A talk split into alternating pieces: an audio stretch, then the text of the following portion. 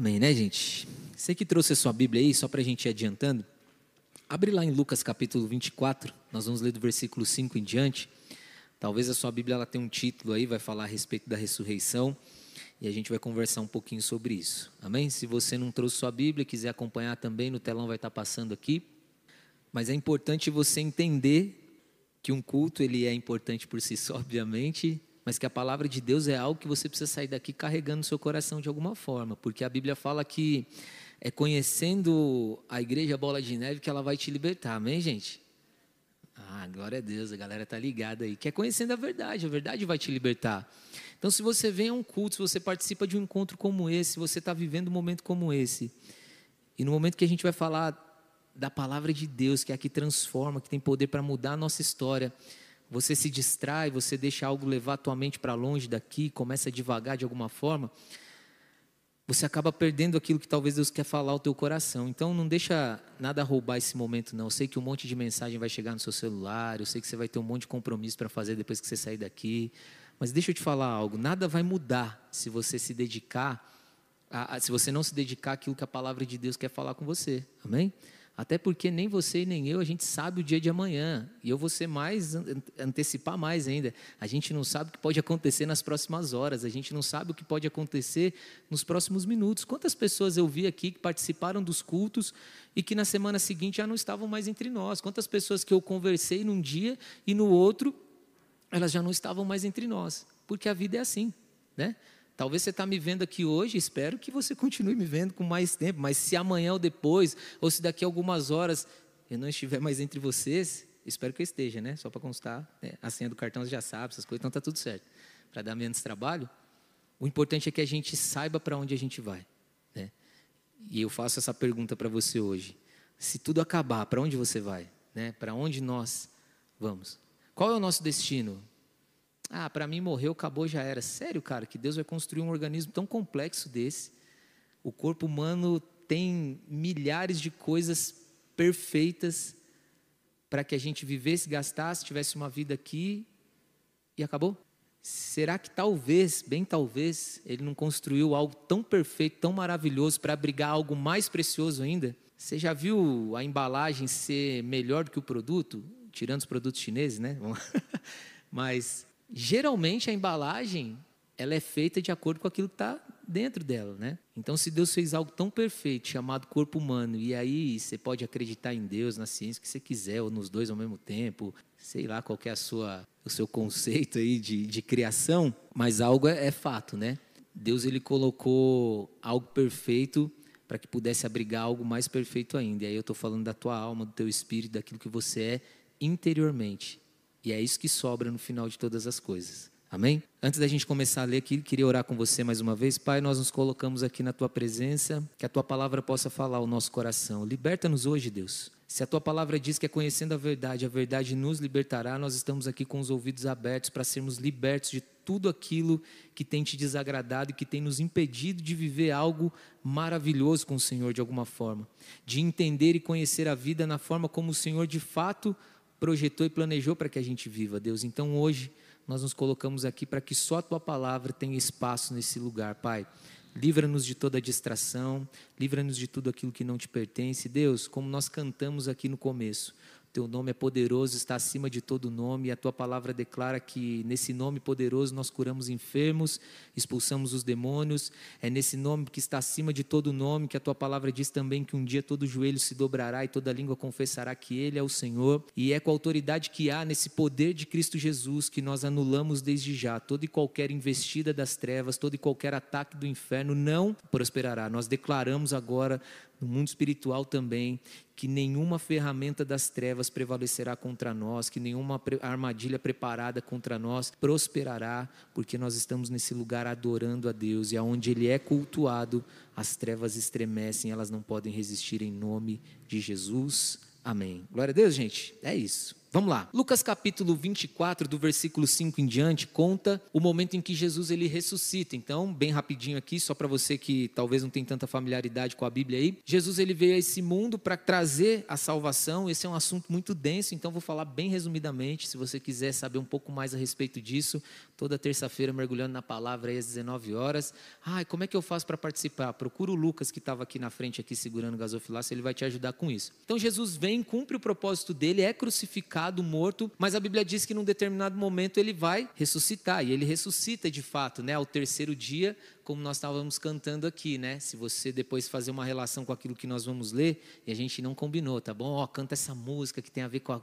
nada a ver. A gente mal se fala durante o dia, durante a semana, e hoje foi algo acho que Deus fez mesmo, inclusive até no início do culto estava conversando com a Ana Célia sobre algo legal aqui também, que eu vou compartilhar um pouquinho com vocês. Mas fica tranquilo, viu, Ana Célia, dentro daquilo que é compartilhável. E fala da ressurreição de Cristo, né? Tanto a canção como que nós vamos ler aqui. E aí aqui é o momento em que as mulheres elas vão visitar o túmulo de Jesus e chegando lá elas têm uma experiência diferente. Então a Bíblia fala no versículo de número 5 assim, ó: "E as mulheres ficaram amedrontadas e se curvaram com o rosto em terra. Então os homens perguntaram: Por que vocês procuram entre os mortos aquele que vive? Ele não está aqui, ressuscitou. Lembrem-se do que ele lhes disse na Galiléia: É necessário que o filho do homem seja traído, entregue na mão dos pecadores, seja crucificado e ressuscite ao terceiro dia ou no terceiro dia, depende da tradução."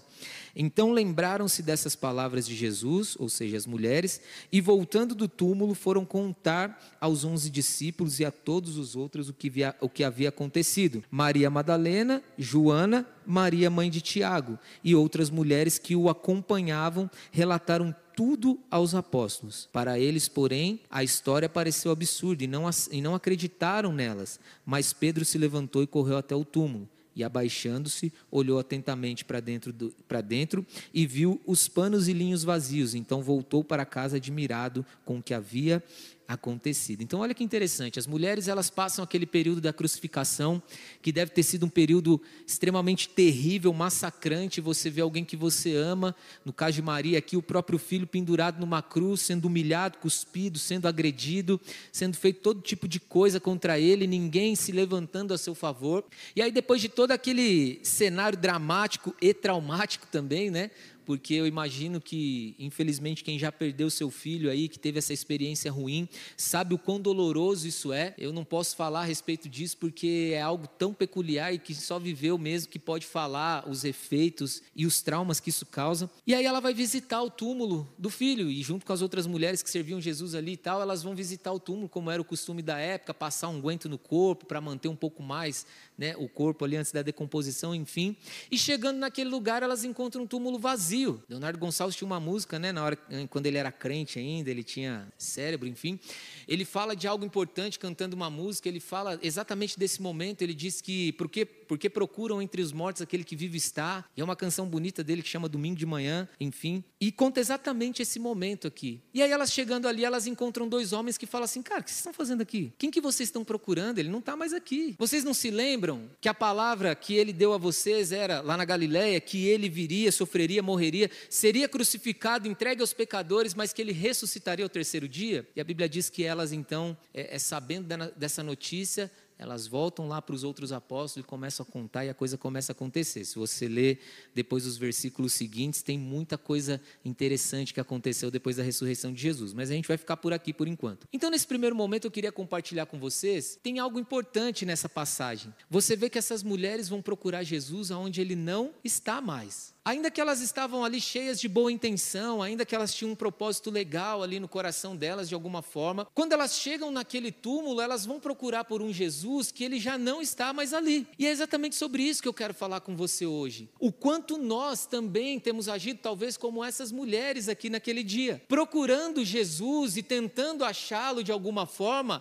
aonde ele não está, aonde pela palavra de Deus ele já não está mais. Então, todas as vezes que você e eu nós temos tentarmos encontrar Jesus fora do contexto daquilo que a palavra disse a respeito dele, ou daquilo que a palavra falou sobre uma promessa ou sobre uma direção de Deus, nós não vamos encontrá-lo. Assim como essas mulheres chegaram naquele túmulo e, por talvez ter se esquecido da palavra e da promessa de Deus, digamos assim, procuravam um Jesus morto e elas não o encontraram, talvez nós também estamos vivendo isso na nossa vida, tentando achar Jesus em algumas coisas, em algumas situações, em algumas circunstâncias e não estamos conseguindo vê-lo. Por quê? Porque muitas vezes o que nós estamos projetando, ou tentando enxergar Jesus naquelas situações, não tem a ver com a palavra de Deus ou com aquilo que ele de fato diz que deveria ser. Vai ficar um pouco mais claro daqui para frente. Mas antes da gente continuar, eu queria só falar para você um pouquinho a respeito do que Jesus é, porque é importante a gente, antes de prosseguir aqui nesse texto e entender melhor tudo isso que nós estamos conversando aqui, entender o que Jesus de fato representa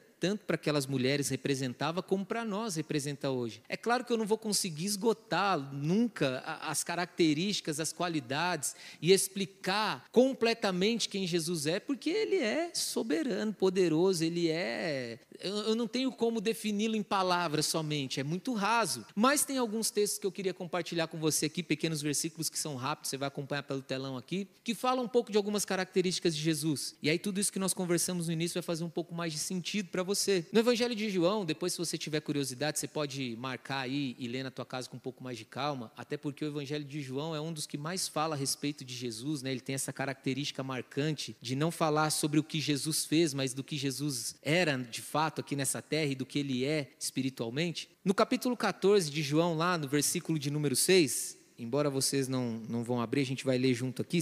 Diz assim, ó, Jesus falando a respeito dele mesmo, né? Eu sou o caminho, a verdade e a vida, e ninguém pode vir ao Pai a não ser por mim. Esse é um texto interessante, guarda ele aí no teu coração. Ó. Capítulo 6 agora, versículo 35, vai falar um pouquinho de uma outra característica de Jesus. E Jesus respondeu, eu sou o pão da vida, quem vem a mim nunca mais terá fome, quem crê em mim nunca mais terá sede. Continuando lá, Mateus capítulo 1, versículo 21 e 23, fica tranquilo que nós vamos voltar nesses textos todos depois. Ela terá um filho e você lhe dará o nome de Jesus, pois ele salvará o seu povo dos seus pecados. Próximo versículo. Tudo isso aconteceu para cumprir o que o Senhor tinha dito por meio do profeta mais um. Vejam, a virgem ficará grávida, ela dará à luz a um filho e o chamarão Emanuel, que significa Deus conosco. Último texto bem rapidinho, só para a gente poder entender melhor aqui quem Jesus é. Agora lá no Antigo Testamento, Isaías capítulo 9, versículo 6, fala algo importante a respeito de Cristo, até mesmo antes da vinda terrena aqui dele, né? Isaías capítulo 9, versículo, capítulo 6, versículo 9, perdão, versículo 9 6. Isso. Pois um menino nos nasceu, um filho nos foi dado, o governo estará sobre os seus ombros, ele será chamado maravilhoso, conselheiro, Deus poderoso, Pai eterno e príncipe da paz. Então, se a gente pudesse resumir aqui, é claro com toda a ressalva que eu já fiz com você aqui antes, a gente pode dizer que Jesus, então, lá, falando dos textos de João, ele é o caminho, a verdade e a vida, ou seja, ele é a solução para todas as coisas que nós temos hoje para resolver, principalmente a respeito da eternidade. Então, se a gente pensar em Jesus como o caminho, a verdade e a vida, nós podemos afirmar com toda certeza que ele é o caminho que conduz para a vida eterna. É sobre aquilo que a gente conversou um pouquinho aqui no início do culto, né? Para onde você vai quando você fechar os seus olhos aqui nessa terra? Para onde esse ser interior que há dentro de você aí, ele vai quando tudo isso aqui acabar? Jesus é a saída para isso também. Ele é o caminho, é Ele que nos conduz para a eternidade. E Ele também é a solução e o caminho para muitos desafios, todos os desafios, melhor dizendo, que a gente enfrenta nessa vida terrena. Depois a gente leu lá no capítulo 35, que ele é o, no capítulo 6, versículo 35, que Ele é o pão da vida, né? E isso tem um contexto muito importante para a gente. Se você pensar, a Bíblia fala que quem comer desse pão e beber dessa água que é Cristo, jamais voltará a ter fome, a ter sede. É mais ou menos o que Jesus fala também em um outro episódio para uma mulher que ele encontra num poço poço, né? A Bíblia narra um episódio assim, onde eles se encontram ali num poço e Jesus começa a explicar para a mulher que a diferença entre ele e a água natural daquele poço é que aquele que beber dele de alguma forma jamais teria sede novamente. É mais ou menos o que João fala aqui no capítulo 6, né, versículo 35 que nós lemos, que Jesus é o pão, ele é o alimento. E diferentemente dos alimentos comuns, Jesus traz uma satisfação permanente, ele traz uma saciedade permanente, ou seja, Jesus ele vai dar para você aquilo que o nosso pastor sempre fala aqui né? Ele vai dar para você mais do que o prazer de se alimentar bem, digamos assim. Ele vai dar para você a satisfação. Então, se a gente pudesse resumir aqui esse texto rapidinho, Jesus também é a satisfação. Ele é diferente desse mundo, porque esse mundo ele está posto para nos dar prazer de certa forma. E todo prazer ele é momentâneo e ele é passageiro, seja ele lícito ou ilícito. Se você já teve problema com compulsividade aqui, se você já teve uma vida que talvez é, é viciado em alguma substância ou algo nesse sentido, vou falar daquilo que talvez eu conheça um pouquinho melhor. Você sabe que esse mundo ele pode nos oferecer prazer a qualquer momento e a qualquer custo e de qualquer forma. Mas esse prazer que o mundo nos oferece ele é passageiro. No final a gente sempre está deprimido, chateado, entristecido com alguma coisa. No final nós sempre estamos precisando de algo mais para preencher um vazio que a gente não sabe de onde vem. Mas Jesus não. Quando nós conhecemos Jesus Jesus e nós entendemos que Ele é o pão da vida, que Ele é a água eterna, que Ele é verdadeiramente essa fonte que jorra a todo momento e que aquele que come e bebe dele tem satisfação, ou seja, nunca mais vai ter esse vazio de novo. As coisas mudam de figura. Então, Jesus, ele é a satisfação nesse contexto que a gente está falando aqui. Em Mateus capítulo 1, versículo 21, que nós lemos aqui também, a Bíblia fala então que a mulher terá um filho, né? A virgem dará à luz, seu nome se chamará Jesus e tal. E no final fala algo importante, que ele vai se chamar Emanuel, Deus conosco. Então isso é importante também. Jesus é a própria representação de Deus em nós. Ele é o Deus que nós falamos para todo mundo. Deus te abençoe. Esse Deus que está perto, esse Deus que caminha conosco, ele é Jesus, porque ele é o próprio, como a Bíblia trouxe aqui, né? O Deus conosco de alguma maneira. Então, se você um dia pensar que talvez Deus ele não está com você em algum momento, lembre-se sempre desse versículo, que por Jesus e por meio dele, através dele, Deus ele permanece constantemente conosco. E o último versículo que nós vimos aqui, né? Isaías falando a respeito respeito de, da vinda de Jesus, porque ele não tinha nem nascido ainda naquele contexto, humanamente falando. Ele fala que ele será chamado maravilhoso, conselheiro, Deus forte, príncipe da paz. Então ele vai ser a nossa paz, a nossa companhia, ele vai ser o nosso refúgio, a nossa fortaleza, ele vai ser todas essas características aí que nós lemos aqui. Se a gente pudesse resumir aqui, então, a gente podia falar, né? Até anotei esses tópicos aqui para a gente não esquecer, ó, que Ele é o caminho, Ele é o alimento permanente, a satisfação, Ele é Deus conosco e Ele é a paz. E por que eu estou falando tudo isso para você? Porque quando aquelas mulheres foram procurar o corpo de Jesus e tentar encontrá-lo num lugar que ele não estava mais, se a gente trouxer hoje para a nossa realidade, como a gente estava falando aqui no início, é como se nós também estivéssemos tentando procurar todas essas características que a gente falou aqui em lugares em que Jesus jamais vai estar. Então, como tem pessoas, e aí talvez até eu me enquadro nisso em algumas situações da, da minha vida, tentando achar a paz, tentando achar o caminho, tentando achar a satisfação, tentando achar a companhia, tentando é, perceber ou sentir Deus mais presente de alguma forma em lugares que Jesus jamais vai estar. E o problema não é o, o Cristo que não está lá. E eu sei que Deus é onipresente, Ele está em todo lugar, fica tranquilo. Estou dizendo a respeito de, de nós tentarmos enxergá-lo em lugares que Ele não está. Isso não quer dizer que ele não está por perto, que ele não continua onipresente como sempre, mas trazendo para esse contexto dessa palavra que a gente está falando aqui, quantos de nós estamos vivendo uma situação assim? Tentando achar paz aonde nós nunca vamos encontrar, tentando achar um caminho aonde nós nunca vamos encontrar. E por que, que nós não vamos encontrar? Porque muitas vezes aquilo que nós temos buscado e os lugares onde nós estamos tentando encontrar Jesus, eles não estão alinhados com aquilo que a palavra de Deus diz a respeito dele. Então, vou dar um exemplo para você bem gritante, mas acho que serve para a gente contextualizar tudo isso que a gente está falando aqui. Você nunca vai encontrar Jesus no seu pecado, por mais que você possa permanecer nele, por mais que você possa continuar nele, por mais que você possa querer viver nele a vida inteira, porque a opção é sua e a opção é minha. Como aquelas mulheres também poderiam ficar voltando naquele túmulo dia após dia para saber se encontrariam o corpo de Jesus. Quando nós falamos de Jesus nesse contexto aqui, nós temos que lembrar sempre, né? Nós estamos falando da paz, da companhia, do caminho verdadeiro, da solução para todas as coisas, da satisfação. Então, no seu pecado e no meu pecado, digamos assim, nós nunca vamos conseguir encontrar Jesus, por mais que a gente permaneça lá. Então, fique tranquilo, não sei se é fique tranquilo ou fique preocupado, mas você nunca vai ter paz vivendo da forma como você está vivendo, de fato. Você nunca vai encontrar o caminho que você tanto precisa, que você tanto acha que você pode seguir, se você continuar sem se arrepender daquilo que você precisa se arrepender, porque Jesus nunca vai estar em lugares onde a palavra de Deus diz que ele não vai habitar. Deus nunca vai estar no seu pecado, como a gente disse aqui, mas ele também, Jesus, nunca vai estar naquele propósito que só nasceu na tua cabeça, no teu pensamento e no teu coração. Você nunca vai encontrar paz alegria, satisfação, como nós vimos aqui, que são as características de Jesus, em propósitos que não foram criados por Ele. Não, mas eu acho que é, eu acho que eu tenho que fazer isso, eu acho que eu tenho que abrir 12 empresas agora, porque um dia eu vi que os 12 apóstolos. Estou viajando aqui para a gente entender mesmo e tal. Mas não foi isso que Deus falou com você, não é essa a direção de Deus para a tua vida, não foi isso que Ele colocou no teu coração, melhor, não foi isso que Ele falou com você pela palavra de Deus. E às vezes tem pessoas tentando encontrar Jesus nesses propósitos que só nasceram no coração dela, e elas nunca conseguem encontrar. E tem gente que passa a vida inteira vivendo dessa forma. Como é que eu faço então para saber onde Jesus está verdadeiramente? O que, que eu tenho que fazer? Lembra que eu te falei que Jesus não estava morto lá naquele túmulo, porque a palavra tinha dito que ele ressuscitaria ao terceiro dia, então aquilo que aconteceria estava escrito por meio da, da, da palavra de Deus mesmo, por isso que ele não estaria morto naquele dia, naquele lugar, ele estava vivo, estava fazendo outra coisa. Porque a direção que nós precisamos ter vai vir dessa palavra aqui. Por mais evangélico que você seja, por mais crente que você se classifique, se você não tiver comunhão com a palavra de Deus, se você não dedicar minimamente um tempo da tua vida para conhecer a Deus por meio da palavra e das escrituras, você sempre, sempre vai procurar Jesus em lugares em que ele não vai estar. E não é porque ele é ruim, não é porque ele não gosta de você,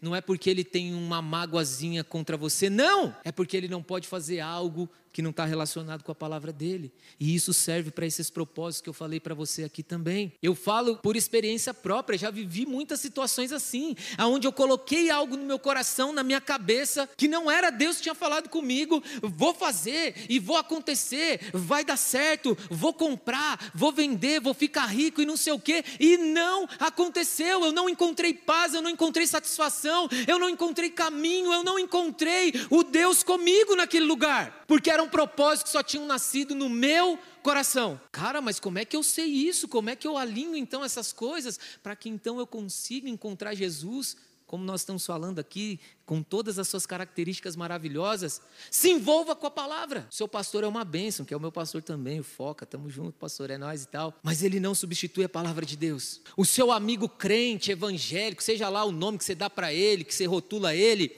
ele é legal, ele é importante, ele vai te ajudar, mas ele não vai substituir aquilo que a palavra de Deus precisa falar com você, porque senão sempre você vai estar procurando encontrar Jesus em pessoas e você também não vai achar. Cara, onde você e eu nós nós estamos procurando Jesus, aonde você e eu estamos procurando a paz, a satisfação, o caminho, aonde nós estamos procurando esse Deus conosco, aonde nós estamos procurando tudo isso. O problema não era Jesus que não estava naquele túmulo, o problema era que aquelas mulheres tinham se esquecido onde ele estava. E elas estavam querendo projetar Jesus num lugar aonde não o cabia. E aí por isso que eu estava brincando com a Ana Célia aqui, né, no, no começo que nós estávamos conversando, porque antes de falar sobre tudo isso aqui, eu estava falando com Deus, eu falei, Deus, baçado esse negócio aqui, porque falou comigo também de uma forma bem contundente. Eu falei, Deus, eu sei que é algo que o Senhor colocou no meu coração, mas seria legal às vezes o Senhor falar assim, né, é por aí, vai lá, vai dar tudo certo e tal. E aí, enfim, eu desci aqui, a gente estava batendo um papo ali na cantina antes de começar o culto, e aí a, a Ana Célia, que é a nossa diaconisa, nem sei onde ela está aqui, em algum lugar, está por aí, orando, né? Ela estava contando a experiência de conversão dela, de como ela tinha procurado Jesus em outros lugares e ela não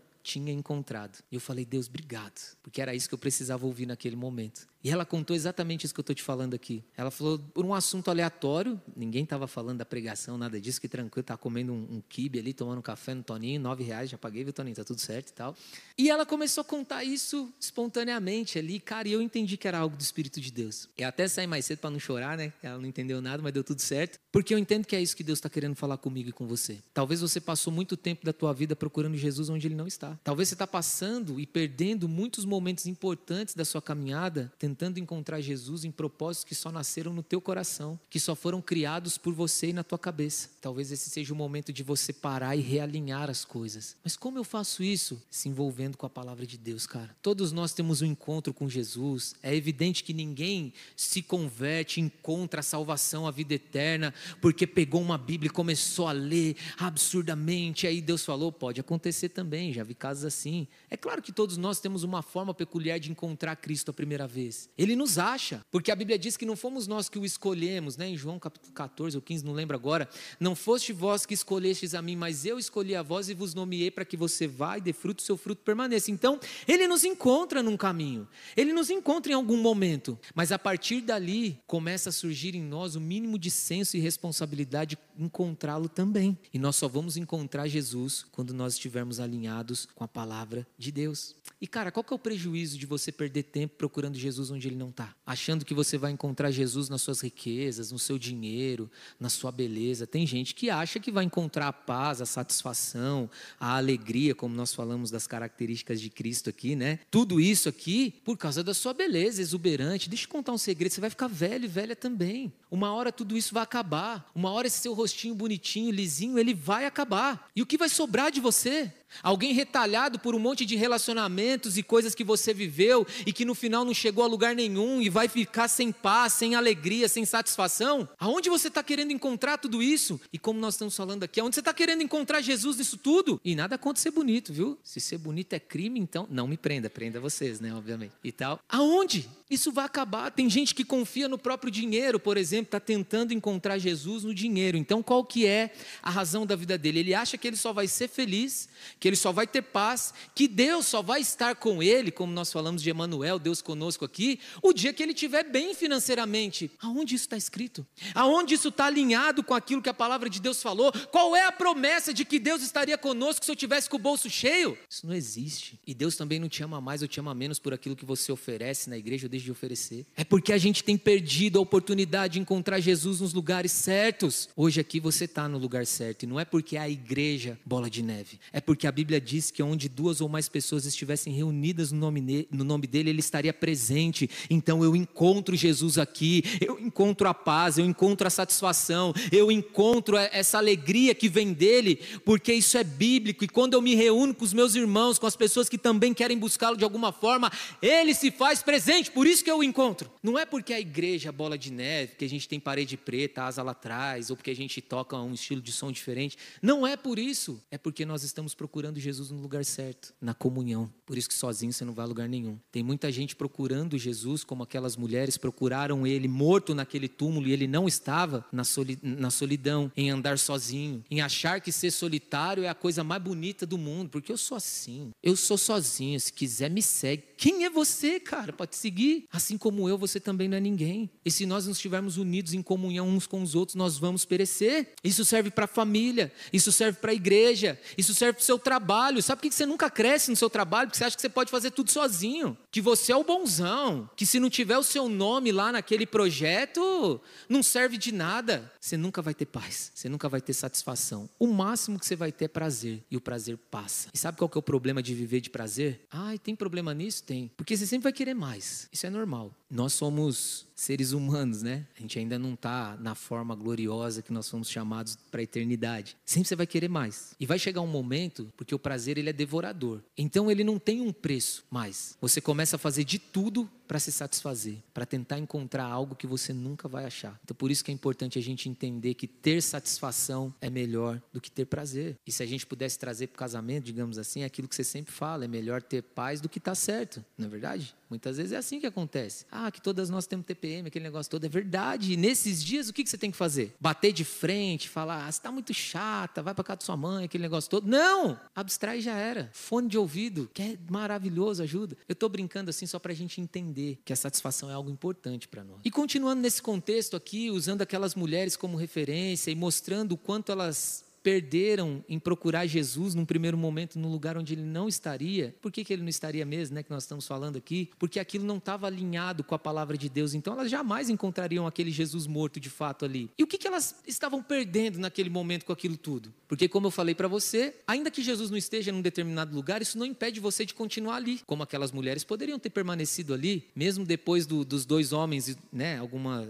em outros evangelhos você vai ver que vai falar que eram anjos e tal, algumas traduções falam isso. Quando eles disseram disseram assim: ó, por que procura entre os mortos aquele que vive está? E aí, quando elas entendem isso, elas lembram da promessa, da palavra, dá um start na cabeça delas e elas saem doidas, correndo, contando, característica, né? E tal, aquele negócio todo. Mas elas poderiam ter continuado ali. E aí, o que, que elas perderiam com isso? Elas continuariam vivendo a experiência de um Jesus morto. Elas viveriam a experiência de algo que não tinha mais vida. E às vezes é isso que a gente está vivendo muito tempo. A gente está vivendo de migalhas daquilo que está morto. Mas por que, que a gente está vivendo de migalhas daquilo que está morto? Porque a gente está tentando encontrar Jesus onde ele não está. Mas não é porque ele não está e ele sumiu, desapareceu, está brincando esconde-esconde com você. É porque aquilo que você tem procurado encontrar Jesus não está alinhado com a palavra de Deus. E lembrando que a gente falou, eu vou repetir, eu sei que às vezes eu sou repetitivo demais, mas é meu jeito. Toda quinta-feira talvez você tenha que passar por isso, mas fique em paz, porque eu nunca vou encontrá-lo no meu pecado. Eu nunca vou encontrá-lo naquilo que eu acho que é o meu propósito que nasceu só no meu coração. Jesus tem compromisso com as promessas dele, de salvação, de vida eterna, de família, de filhos, de trabalho,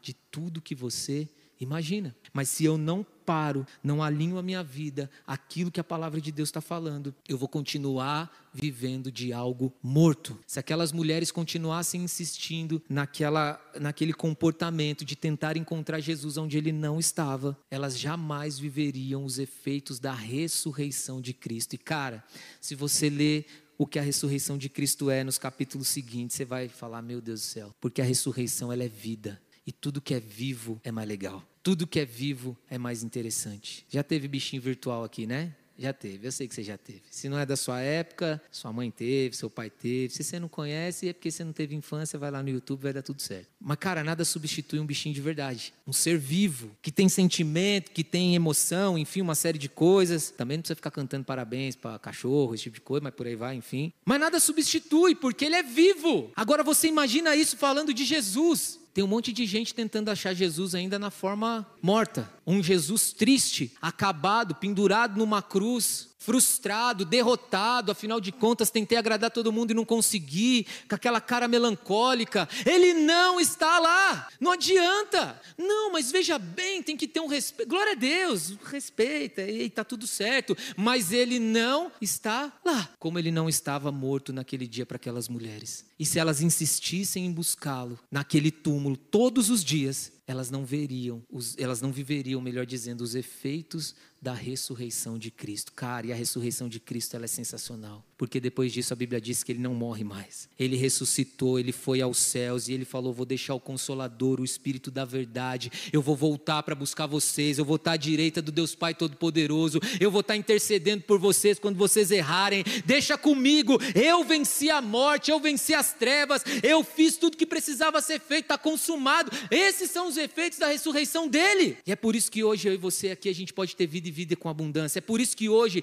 ele continua fazendo milagres. É por isso que hoje ele continua mudando vidas. É por isso que hoje ele continua curando os enfermos. É por isso que hoje ele continua tirando pessoas da depressão, daquele buraco profundo, da tristeza, vontade de se matar, porque ele está vivo. Ele está vivo. Mas se você não procurar, procurá-lo no lugar certo, você vai continuar vivendo os efeitos, talvez, de um Cristo morto. E ele não está mais lá. Continuando aqui para a gente não tomar mais tempo. Abre comigo lá agora no segundo livro de Crônicas, capítulo 35. Nós vamos ler um episódio importante aqui para a gente finalizar, mas que tem muito a ver com tudo que a gente conversou até agora. Segundo livro de Crônicas, agora, você vai lá para o Antigo Testamento, você vai falar, cara, o que, que tem a ver? Eu também não sei. Não, brincadeira, eu sei sim, né? Vou ler para você aqui. Tem uma passagem de Josias muito importante aqui que vai fazer todo sentido para nós hoje aqui. Mas antes de ler, eu queria que você entendesse algo. Segundo o livro de Crônicas, capítulo 35, versículo 20, vai trazer um episódio importante aqui. Sabe qual que é o outro problema de procurar Jesus onde ele não está? Além desse que eu te falei agora há pouco, de não viver os efeitos, digamos assim, da ressurreição e não provar de uma vida plena com Deus de fato. E lembrando que a gente só vive essas situações porque nós deixamos de ter contato com a palavra, então a gente acaba não entendendo o que as promessas de Deus estão falando conosco, qual é a direção de Deus para a nossa vida, e aí a gente acaba perdendo a referência, porque aquelas mulheres mulheres só não encontraram Jesus naquele dia porque elas tinham se esquecido da palavra. Porque nós falamos aqui, ele nunca vai estar em um lugar que não esteja alinhado com a palavra de Deus, com a promessa e com a direção dele. E sabe qual é o problema disso tudo, além de tudo que a gente conversou até agora? Que com o tempo você vai se acostumando. Como a gente brincou aqui, aquelas mulheres poderiam estar indo naquele túmulo todos os dias. E o ser humano ele é assim, ele, ele tem a tendência a se acostumar com certas coisas. Se você já teve problema de sapato apertado, piso que quebrou e você tinha que colocar e você não colocou mais, a gente se acostuma. Lá em casa tem uma tira assim de piso que o cara tirou para arrumar o encanamento e tal, que por causa da minha esposa, obviamente, que não faz nada, tá lá três meses já, brincadeira, a culpa é minha, obviamente e tal. Porque a gente se acostuma. No começo incomodava, pô, nos primeiros dias, que feio, cara, é do lado de fora, né? Lógico e tal. No terceiro você já não tá vendo tanto. Cara, depois de um mês, bonito, hein? Aqui, dá um estilo e tal, porque a gente tem essa tendência. E o problema, agora falando bem sério, cara, é que quando a gente traz isso para esse contexto que a gente está falando aqui, isso é perigoso. A gente começa a desenvolver um padrão de escolha e de decisão que já se acostumam com a ausência de Deus. Então eu não preciso mais ter confirmação de Deus para fazer nada. Eu não preciso mais sentir aquela paz no meu interior, como a gente diz, né? Seja a paz no teu coração, o árbitro entre vocês, tá aquele negócio todo. Porque eu já não encontro mais Jesus que é o alimento, que é a satisfação, que é o caminho, que é a paz, e eu vou me acostumando com isso. É mais ou menos o que Paulo fala a respeito de cauterização da mente. Cara, vai chegando um tempo que vai ficando normal não ver a Deus, não encontrá-lo nas coisas que eu estou fazendo. Ah, vida que segue, né? A fila anda. Não, a fila não anda. E se ela anda, ela anda para o buraco se você está vivendo isso. E a gente vai acostumando. E além de tudo isso que a gente falou, uma outra coisa que acaba arrebentando conosco é que, não tendo mais essa sensibilidade de perceber Deus em todas as coisas, nós também vamos perdendo a sensibilidade de que Ele está presente em outras. Então nós começamos a julgar muito as pessoas. Então agora, o problema não sou eu que estou procurando Jesus nos lugares onde Ele não está, porque eu não estou alinhado com a palavra, com as promessas dele e tal. O problema agora é que eu não consigo enxergar onde Deus está de fato. Então eu começo a dizer que o problema agora está na igreja. Mas o problema não está na igreja, porque onde dois ou mais estiverem reunidos no nome dele, Jesus vai estar presente. Então o problema não está mais na igreja. Só que quando eu perco essa relação e eu começo a buscar Jesus em lugares que ele não está, uma outra consequência é não enxergar Deus onde ele de fato está. Então o problema é a igreja. O problema é o outro irmão lá. Não, o problema é o cara que falou de Deus para mim. Quem é ele? Quem que ele acha que ele pode vir falar assim comigo? Ah, não, esses pregadores, tudo esquisito, cheio de tatuagem, uma coisa esquisita. É. Mas o problema não somos nós, o problema é você. E quando eu digo você, eu tô falando de mim também, viu, gente? É só uma forma de expressão. E aí a gente começa a não perceber perceber onde Deus está. A gente não começa mais a perceber que Deus está agindo através de outras pessoas. A gente não começa mais a perceber que Deus está se movimentando em outros lugares. A gente começa a ser muito crítico, julgador. A gente começa a ser muito é, seletivo né, naquilo que a gente faz, ouve, porque a gente também perdeu a percepção de onde Deus está de fato. É natural. Eu lembro de um pastor amigo nosso, ele falava algo muito louco que tem a ver com o que a gente está conversando aqui agora. Ele falava assim, né? Ele, ele era cheio de parábola. Ele não era Jesus, não. É, é, Jesus é meu pastor, glória a Deus por isso e tal, mas esse outro não era Jesus, não. Mas ele gostava de usar parábola e tal, e ele falava assim: a Carol conhece ele, a Tati conhece, o pastor Túlio lá e tal. Que é um especialista de notas verdadeiras. E ele era todo cheio de trejeito, aquele negócio todo, que é irmão, não sei o quê, aquele negócio, né? Pastor de, de igreja tradicional, enfim.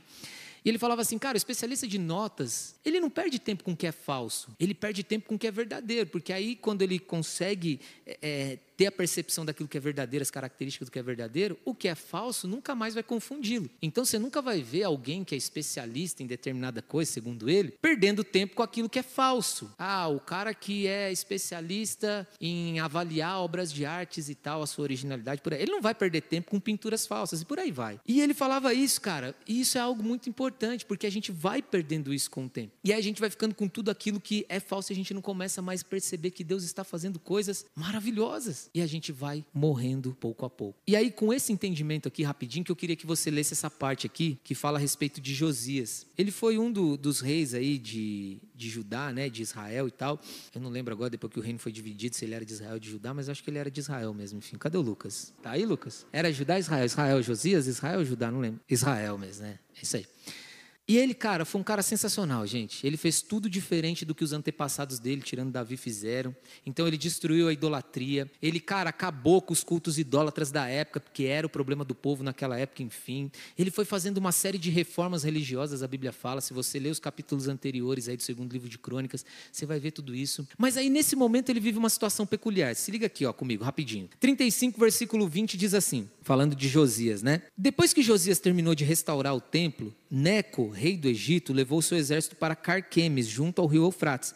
E Josias e seu exército saíram para lutar contra ele. O rei Neco, porém, enviou mensageiros a, Josias para lhe dizer: O que quer comigo, rei de Judá? Era Judá, hein? Oh, pegou a gente. Hoje não tenho nada contra você Estou a caminho da batalha contra outra nação e Deus ordenou que eu me apressasse. Não interfira com Deus, que está comigo, ou ele o destruirá. Então Josias, um cara de Deus até, de Deus até é sacanagem, né? Um cara de Deus de fato. Ele tá ali, fez um monte de coisas legais, um monte de coisas importantes, usado por Deus. Mas eu não sei se em algum momento da vida dele, alguma soberba, uma arrogância, eu não sei o que aconteceu. Ele vive essa situação que a gente acabou de falar. Então ele tá lá tranquilo e aí ele fica sabendo que Neco, o rei do Egito, em tese um rei inimigo, tudo bem e tal, ele tá acampado num determinado lugar aqui, que eu acho que é, é um nome diferente que eu não decorei aqui. É o nome que está aqui. Carquemes. O rei está lá do Egito e tal. Aí Josias fica todo né, boladão, falou: qual que é? Está aqui, pá, perto de mim, o que está acontecendo e tal. E aí ele pega, a Bíblia não fala que ele consulta a Deus de alguma forma, e ele vai lá arrumar a treta com o Neco. Não arruma treta com o Neco, irmão. O Neco não é qualquer pessoa. E aí o rei do Egito vira para ele e fala assim: ô Josias, na moral mesmo, na boa, sai de perto de mim, mano. Eu tô aqui, eu tô numa outra vibe, eu tô numa treta com outra nação aqui. Não vem me atormentar, porque Deus falou comigo, Ele está comigo, então sai de perto de mim, porque eu não tenho nada contra você, segue seu caminho e deixa eu fazer o que eu preciso fazer. Na tradução, né? Tradicional aqui, o que quer comigo, rei de Judá? Hoje não tenho nada contra você. Estou a caminho da batalha contra outra nação e Deus ordenou que eu me apressasse. Não interfira com Deus que está comigo, ou ele te destruirá. Polido, né? Se fosse nos dias de hoje, você fala, mano, sai andando, que o bagulho não é com você. Estou no outro rolê aqui. Mas Josias não. Josias, no versículo seguinte, capítulo, né, que nós estamos lendo aqui, 35, 22. Josias, porém, não deu ouvido às palavras de Neco que ele havia falado, amando de Deus, e não quis voltar atrás. Em vez disso, disfarçou-se, levou seu exército para a batalha na planície de Megido, e arqueiros do inimigo atingiram rei Josias com suas flechas. E ele gritou para os seus homens: Tirem-me da batalha, pois estou gravemente ferido.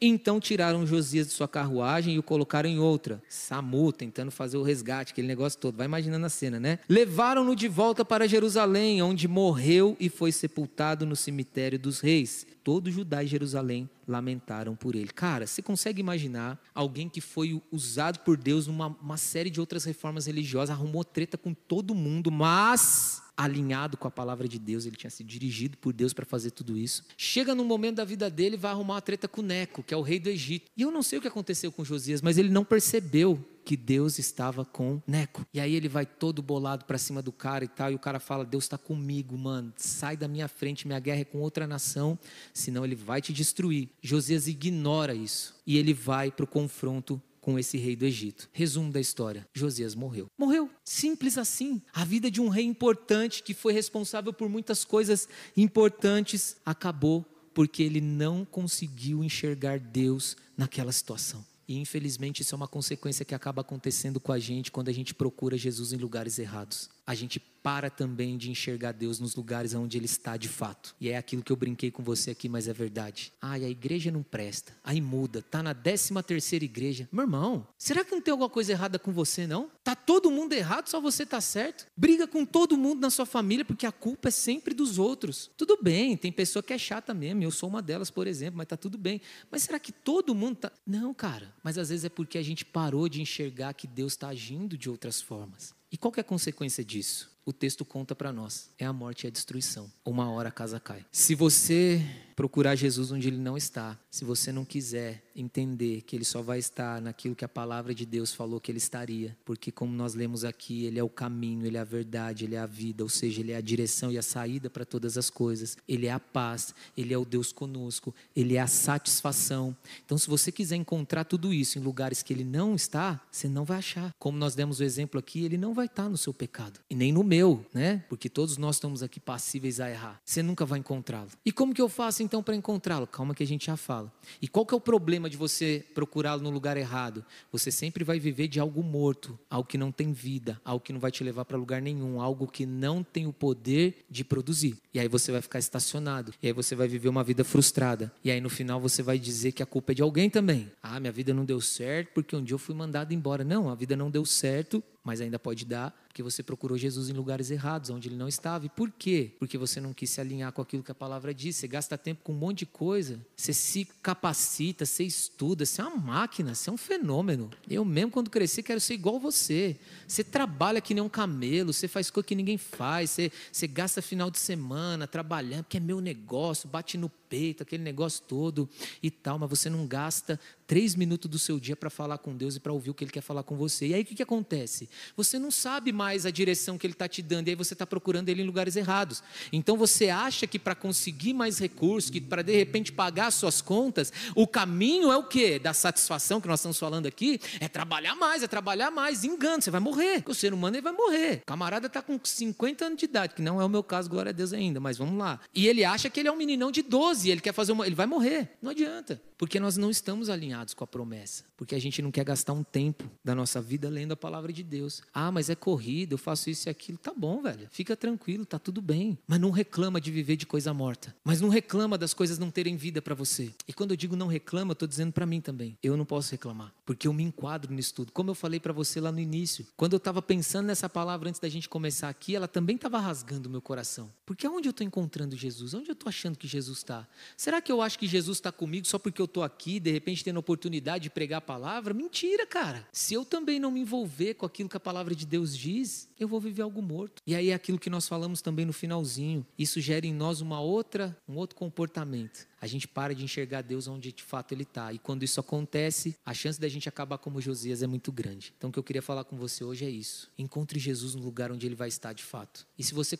quiser começar por algo que não é tão difícil, Ele está aqui hoje. Porque a palavra diz que Ele está aqui hoje. E isso vai te ajudar, vai me ajudar, vai nos ajudar. E aí a gente vai viver todos os efeitos, digamos assim, né? Ou tudo aquilo que a vida de Deus pode fazer. Cara, você tem noção do que a vida de Deus pode fazer com alguém? É sensacional. Por isso que no final passa de uma religião. Por isso que no final não tem a ver se eu sou evangélico, se eu sou pentecostal, batista. Não tem a ver com isso. Tem a ver do o quanto eu encontro Jesus e aonde eu estou procurando por Ele. Amém? Glória a Deus. Fica de pé em nome de Jesus, vamos orar? Queria saber se tem alguém aqui hoje que ainda não reconheceu Cristo como Senhor e Salvador da sua vida, que ainda não aceitou Jesus, como a Bíblia fala mesmo, né? Todos quanto o receberam, foi dado a eles o poder de serem feitos e chamados filhos de Deus. Se não me engano, está lá em João capítulo 1, versículo 12. Por isso que essa oração é importante, porque a partir do momento que você reconhece Jesus como seu Senhor e seu Salvador, que você entrega a tua vida para Jesus, você se torna filho de Deus. E aí você começa a viver como filho. E cara, ser filho e ser conhecido são coisas totalmente diferentes, né? Se você tem pai e mãe, você sabe o que eu estou dizendo. Ou se você tem filhos, né? Uma coisa é o seu filho, outra coisa é o coleguinha do seu filho. Por mais que a gente goste, cuide, é uma beleza, tá tudo certo. Mas o filho é filho. Assim também é o reino de Deus, cara. Então, se você ainda não fez essa oração, faça, porque quando você faz isso, você consegue encontrar Jesus onde de fato ele está. E aí você encontra paz você encontra satisfação, você encontra o caminho, você encontra quem ele é de fato, ele começa a andar com você. Então, se você não fez essa oração hoje, eu convido você a fechar os seus olhos no seu lugar. A igreja toda vai repetir essa oração comigo também. Eu queria que você fizesse isso de todo o teu coração. Amém? Repete comigo assim: Senhor Jesus, a partir de hoje eu entrego a minha vida ao Senhor faz dela o que o Senhor bem entender. Eu quero, a partir de hoje, ser filho. Eu não quero ser criatura, conhecido, familiarizado. Eu quero ser filho de Deus. Então, eis-me aqui, em nome de Jesus. Amém? Deixa eu orar.